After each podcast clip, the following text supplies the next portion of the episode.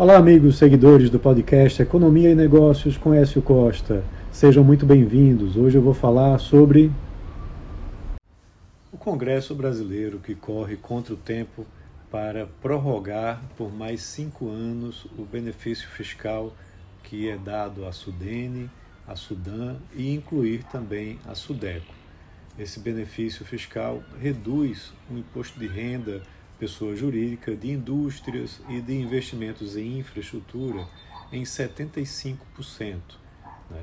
Essa prorrogação ela é importante porque o incentivo fiscal vai se encerrar agora em 31 de dezembro né, desse ano. Assim seria prorrogado até 2028. Né? É importante a gente entender né, o impacto desse incentivo fiscal na economia dessas regiões. É, quando você analisa no período dos últimos 10 anos, foram mais de 3 mil projetos aprovados, com também mais de 1,2 milhão de empregos gerados, com investimentos que ficaram acima de 250 bilhões de reais, para uma renúncia fiscal desse mesmo período na ordem dos 30 bilhões de reais é importante entender que o benefício fiscal foi criado para atenuar as disparidades econômicas que existem entre as regiões Nordeste, Norte, Centro-Oeste com as regiões Sul e Sudeste. Os índices de desenvolvimento econômico, de desenvolvimento humano, é, de infraestrutura é, são bastante díspares. Né? As regiões Sul e Sudeste tem uma economia muito mais avançada que facilita a implantação de novos negócios, enquanto que nessas regiões mais atrasadas você tem uma deficiência muito grande de infraestrutura, é, logística, de mão de obra qualificada, de mercado consumidor também bastante reduzido.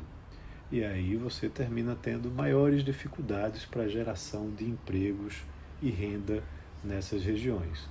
Então, uh, o benefício fiscal foi criado né, e ele vem sendo adiado, prorrogado né, por diversas vezes com o intuito de tentar atenuar essa disparidade entre as regiões, que até hoje termina ainda existindo, por isso precisa ser prorrogado.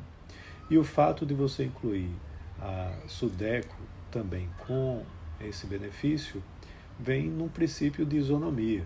Né? Da mesma forma que você tem fundos constitucionais né, para o desenvolvimento das regiões Nordeste, Norte e Centro-Oeste, com financiamento com juros né, subsidiados, quando você não tem uma redução do imposto de renda da pessoa jurídica para as indústrias, para os investimentos de infraestrutura da região centro-oeste termina ficando menos atrativo né, do que as regiões norte e nordeste.